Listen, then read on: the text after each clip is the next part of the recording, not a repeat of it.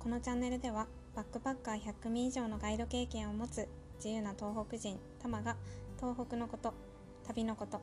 日々の気づきについて配信していきます。おはようございます。タマです。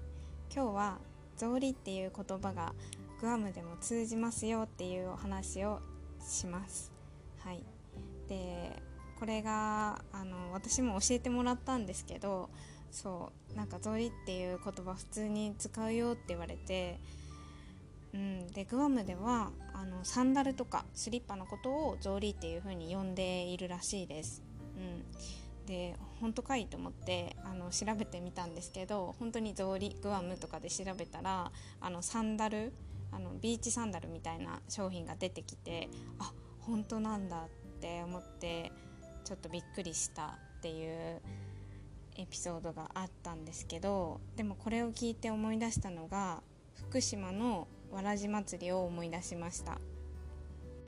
でまあわらじっていうと草履とはちょっと違うくてあのー、草履に、まあ、足首も固定する紐がついたものになるので、うん、ちょっと違うっちゃ違うんですけどそうでもこれのお祭りが有名なのが福島でちょっとそれを思い出したのでそのご紹介もしたいなって思いますでこのわらじ祭りが何をするかっていうとあの本当に大きいわらじをあのいろんなたくさんの人が担いで練り歩くパレードみたいなお祭りなんですね。で私もこれをあの東北6県のお祭りが集まる東北六根祭っていうのがあったんですけどその時に初めて見てなんかもうめちゃくちゃ大きいっていうふうに思ったんですね。うん、でそしたら大きさは12メートルらしくって重さも2トンっていう風に書いてあってもうそれを担いでるってすごいなって、うん、思いました。まあ本当になんか大きいみこしとかを担いでる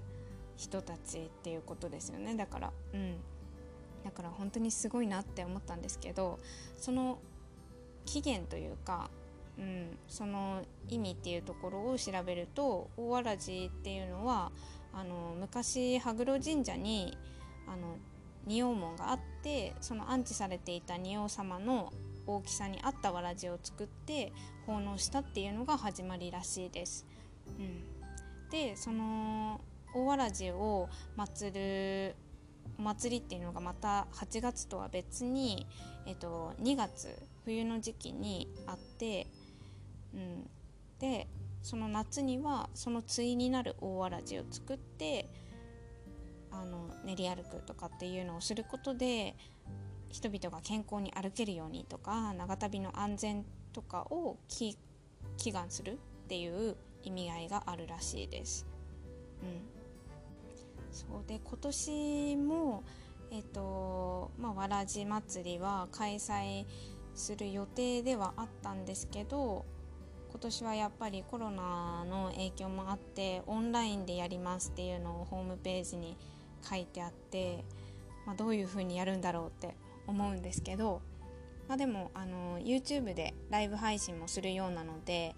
あの概要欄にリンクも貼っておきますので興味がある方は是非あの見ていただいて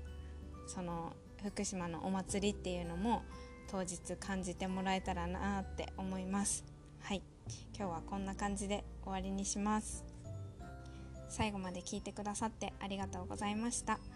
今日も一日深呼吸をして心楽しく過ごしましょ